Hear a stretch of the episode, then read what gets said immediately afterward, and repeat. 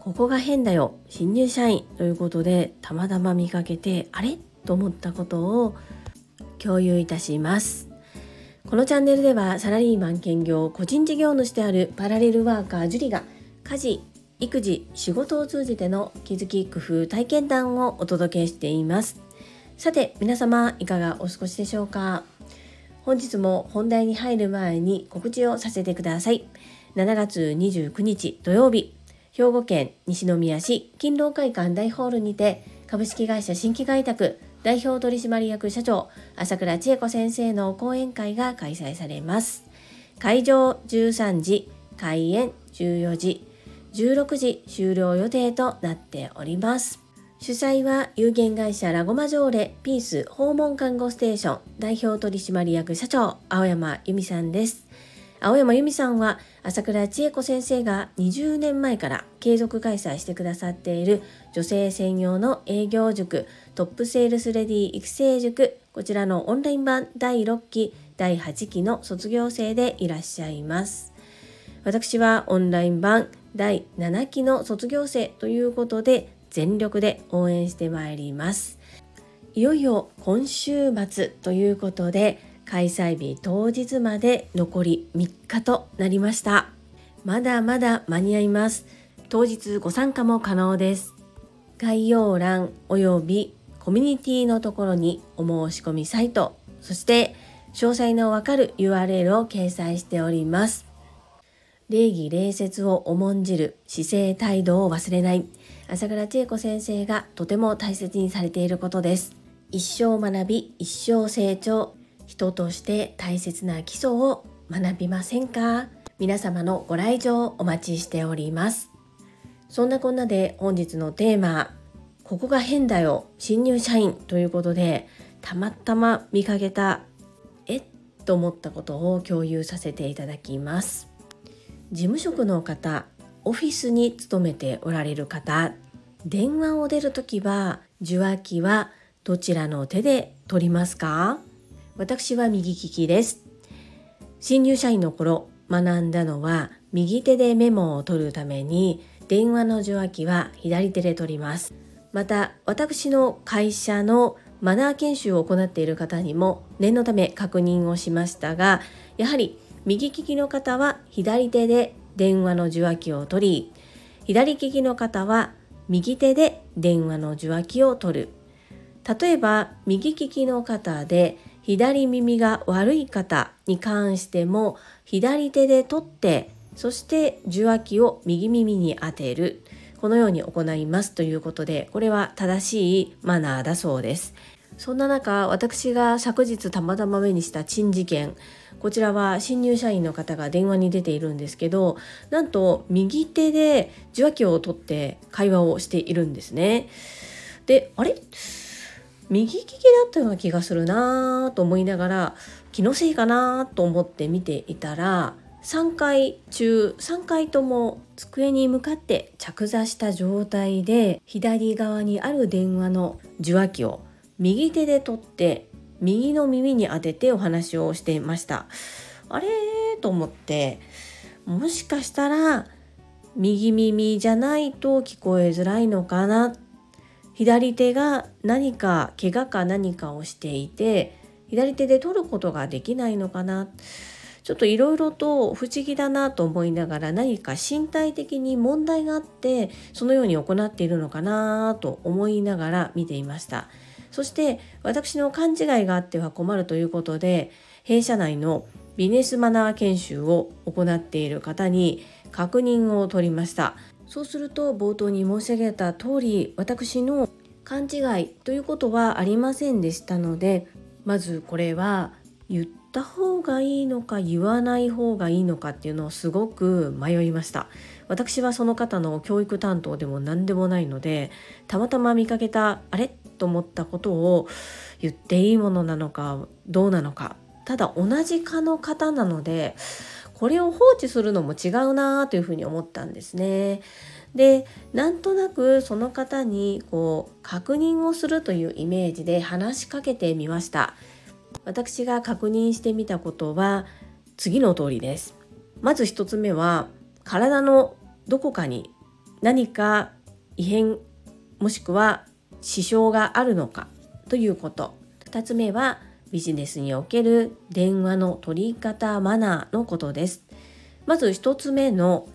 体のどこかに不調があるのかなと思ってみたことに関して今少し5分ほどお時間よろしいですかと前置きをした上でつかぬことをお聞きしますがまずは右利きですか？左利きですか？と聞いてみました。すると右利きですとおっしゃいましたのでそれでは大変失礼な質問かもしれませんが左耳が聞こえにくいとか左手が痛くて使えないとかそういったことはありますかと聞いてみました。そうするとないですと返ってきました。ということはこの新入社員の方は4月に入社してから弊社内でマナー研修を受けたりいろいろな各種研修を受けた後配属されて配属後ずっと特に身体的に何かあるわけでもないですが自分の席に向かって左側にある電話の受話器を右手で取り右耳に当てるということをずっと行ってきたということになります。2つ目のマナーに関してです。これ私だったら間違ったことをしていたら言ってほしいなと思ったので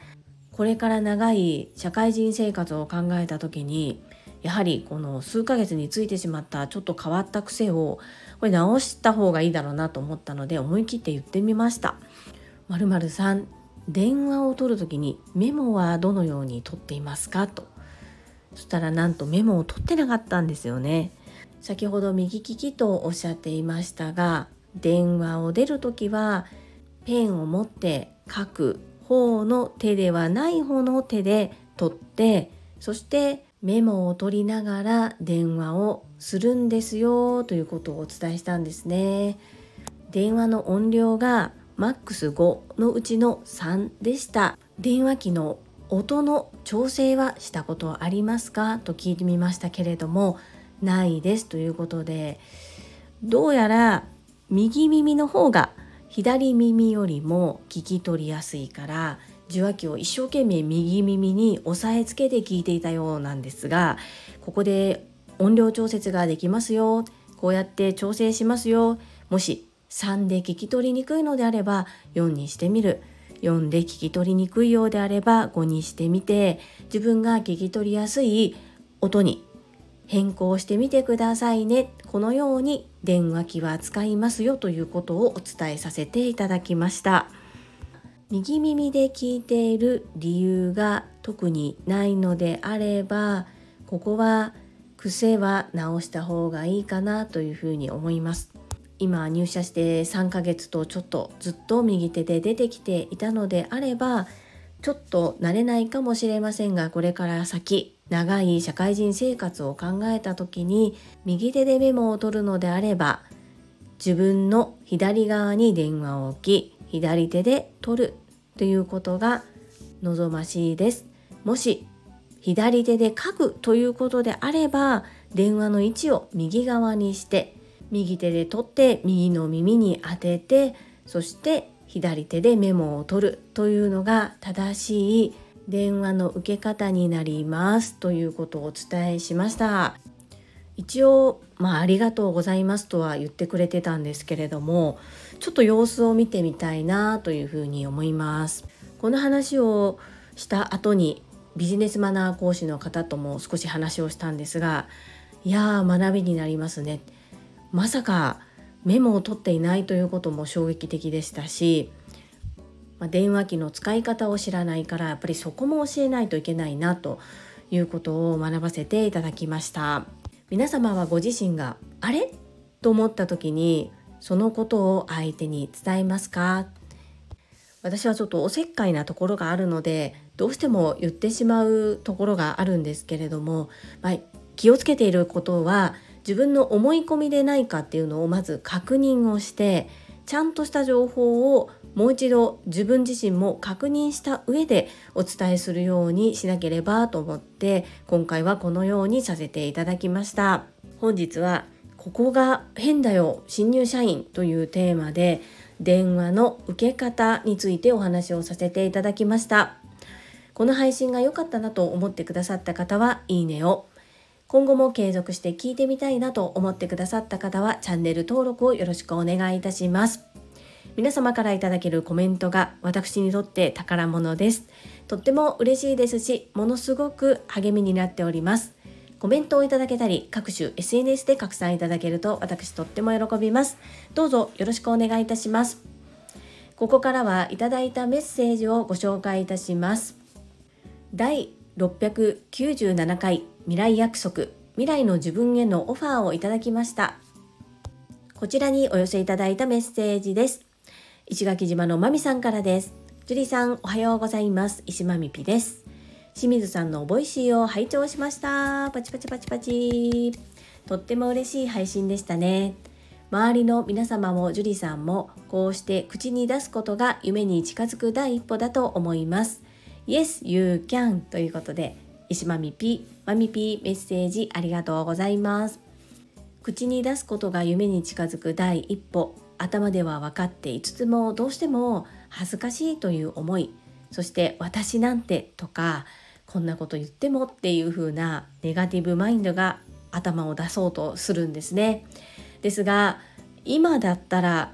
少しはわかるかなと思うんですね。やっぱり口に出して言わないと周りに伝わらない。そして周りに伝わるともちろん笑う方もいるしもちろん応援してくれる方もいていろんな反応があるんですけれども自分にとってプラスの反応をしてくださる方に耳を傾ければいいかな。今はそんな風に少し思えるようになってきました。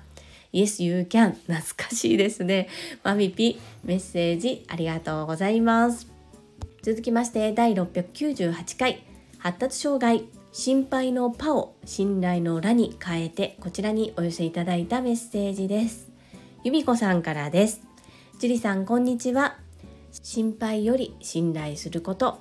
素敵なエピソードをありがとうございます。子供を勝手にできないものと思い込むことよくあります。しかし子供はすごいですね。知らないうちにできていることがあります。親が学ぶこと多いです。無限の可能性を潰すことなく見守っていきたいと再認識しました。りんちゃんの今年の夏はプール三昧ですかね。素敵な夏休みになりますように。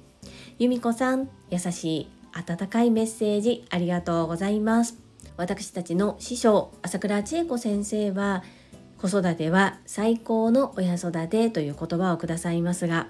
本当に実際に子育てを通じて毎日学びの連続です。朝倉千恵子先生に出会うまでは大変だなしんどいなと思ってしまうこともありました。今は新しい出来事新しい何か難題にぶつかった時にはこれは何のチャンスなんだろうというふうに受け止めそしていろんな課題を提案してくれる子どもたちには感謝です。特に次男に関しては目をかけてしまう手をかけてしまうことが多いんですけれどもこれから社会の中で自分の力で生きていく力をつけたいつけさせたいと思っている私はもう少し手を離していくということも学んでいく必要があるなというふうに感じております。由美子さんお互い子育てについて語れることとっても嬉しいです。メッセージありがとうございます。はいいただいたメッセージは以上となります。皆様本日もたくさんのいいねやメッセージをいただきまして本当にありがとうございます。とっても励みになっておりますしものすごく嬉しいです。心より感謝申し上げます。最後に2つお知らせをさせてください。1つ目タレントのエンタメ忍者みやゆうさんの公式 YouTube チャンネルにて私の主催するお料理教室ジェリービーンズキッチンのオンラインレッスンの模様が公開されております。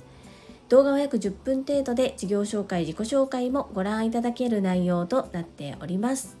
概要欄にリンクを貼らせていただきますのでぜひご覧くださいませ2つ目100人チャレンジャー in 宝塚という YouTube チャンネルにて42人目でご紹介をいただきました。こちらは私がなぜパラレルワーカーという働き方をしているのかということがわかる約7分程度の動画となっております。こちらも概要欄にリンクを貼っておりますので、合わせてご覧いただけると嬉しいです。どうぞよろしくお願いいたします。それではまた明日お会いしましょう。素敵な一日をお過ごしください。スマイルクリエイター、ジュリでした。